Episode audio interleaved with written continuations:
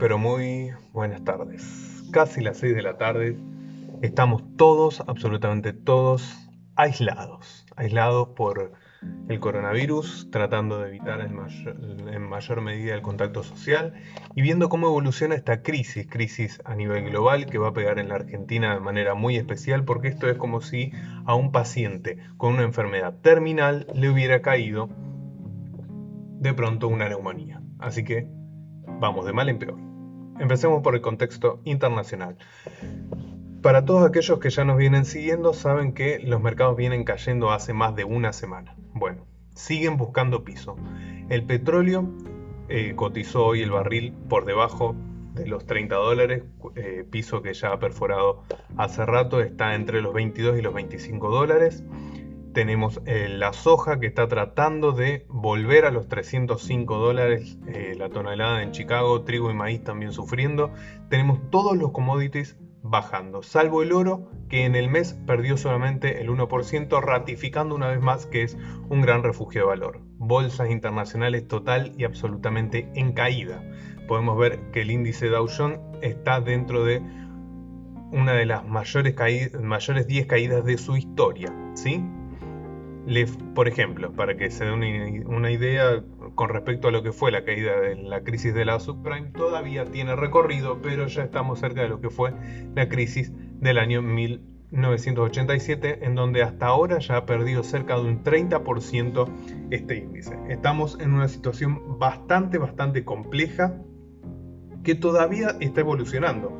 Hace alrededor de una hora, la canciller de Alemania, Angela Merkel, dio un mensaje a la nación que dijo que las próximas semanas iban a ser las más difíciles, por lo cual, si en Europa esto recién está evolucionando y están llegando a una especie de término medio para empezar a tratar de transitar lo que es el amesetamiento y caída del contagio de este virus, imagínense que para lo que es el continente americano recién esto está empezando, lo cual nos lleva a lo que es el ámbito local hay algo que hay que decir.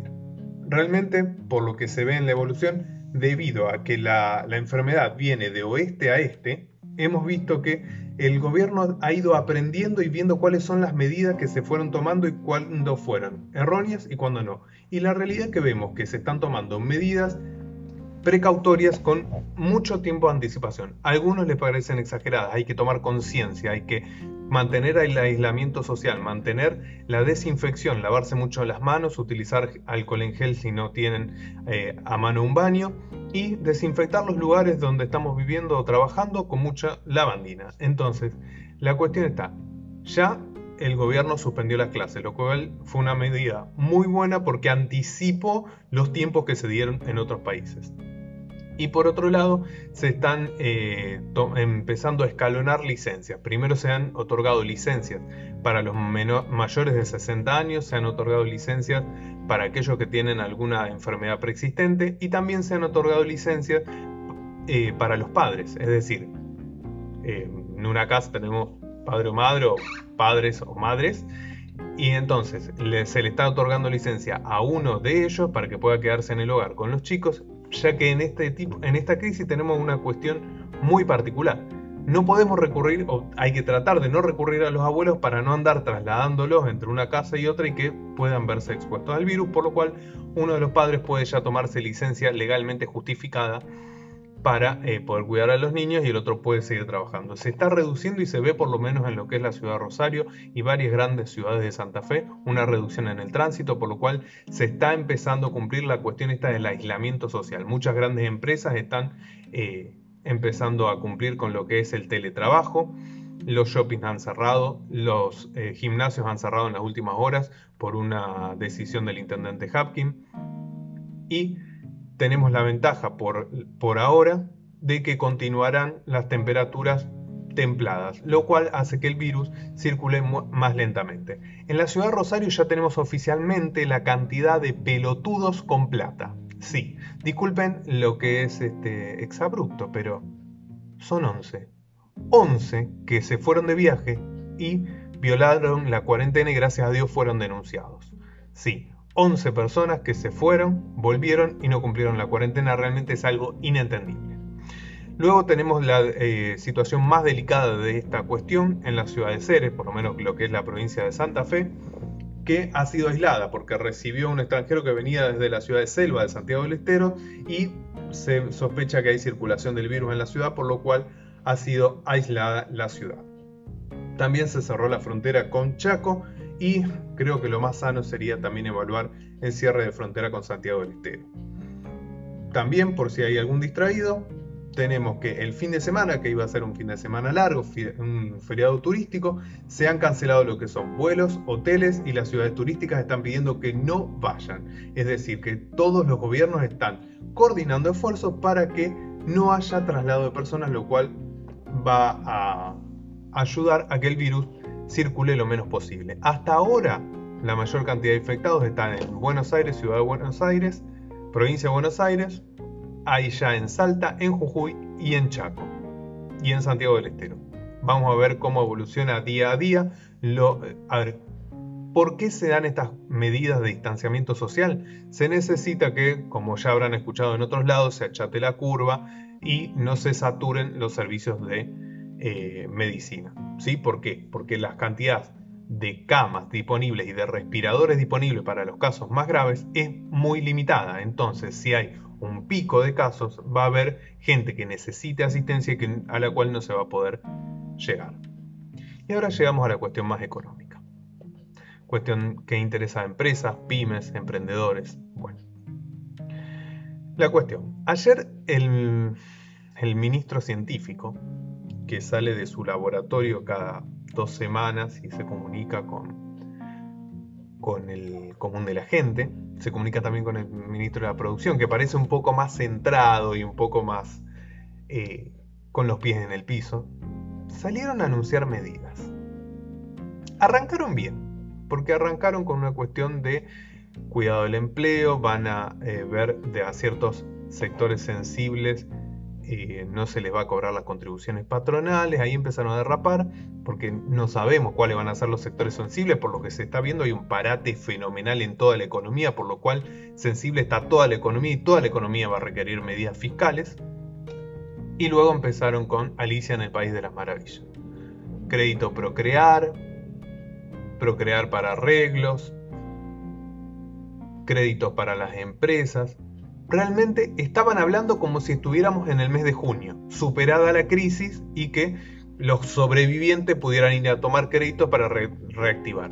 A ver, tenemos que pensar lo siguiente, ¿para qué quiere uno un procrear de reparación de hogar si estamos en medidas de aislamiento social. No podemos andar llamando a albañiles en este momento. No podemos ir al banco a tramitar el crédito. Es, realmente una cuestión de loco. Todo lo que fueron medidas crediticias que anunciaron ayer son totalmente inconducentes en este momento. Son medidas para dentro de dos o tres meses.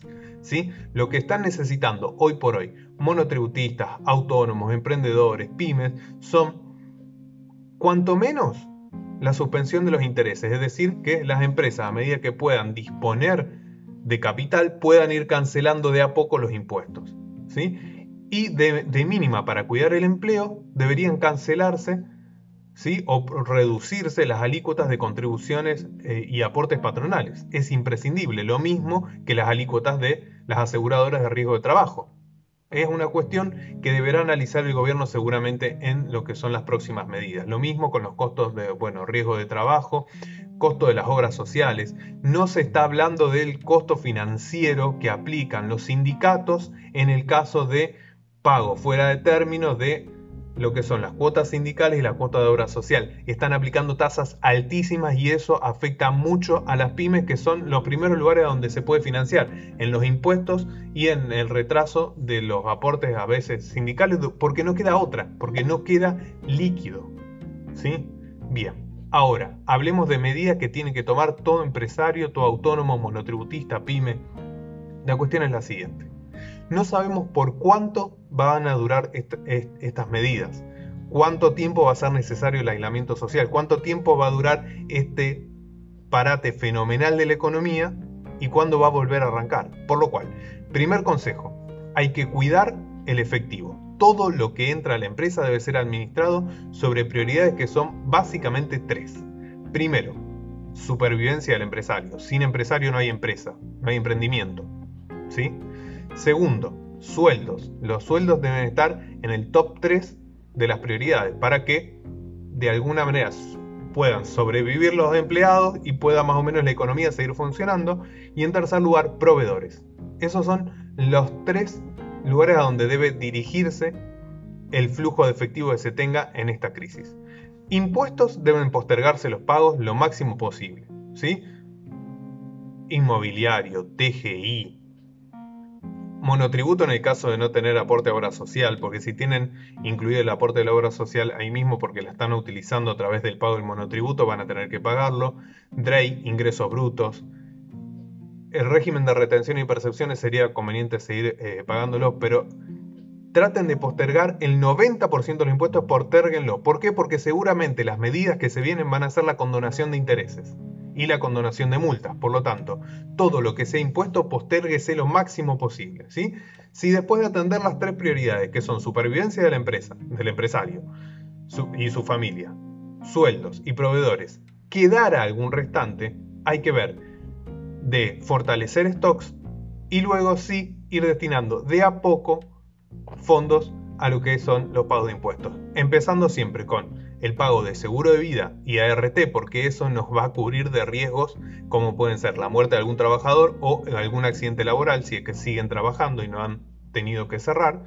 Y luego, sí, la parte de aportes de obra social, aportes de seguridad social y por último las contribuciones. ¿sí? Cualquier duda que tengan, porque son emprendedores, pymes, monotributistas, nos pueden mandar mensajes, pueden escribir comentarios en este video, mandar mensajes a través de las redes sociales de Visorum o a arroba Lucas Arza, estoy en Twitter, Lucas Arzamendia en Facebook y en todas las redes de Visorum por supuesto se pueden comunicar con nosotros. Vamos a estar haciendo estos videos y podcasts eh, durante toda la duración de lo que es esta crisis, crisis que está golpeando a nivel mundial y que va a tener secuelas durísimas.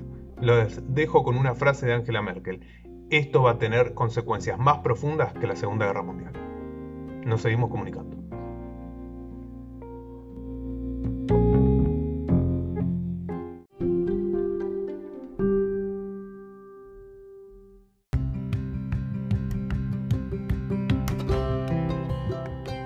Lo que necesitas saber en Lo que no se dice, el podcast de Visorum. Y podés seguirnos en todas nuestras redes, www.visorum.online, en YouTube como Visorum, en Instagram y en Twitter como Visorum OK. Todo el día informado a través de nuestras redes. Lo que no se dice.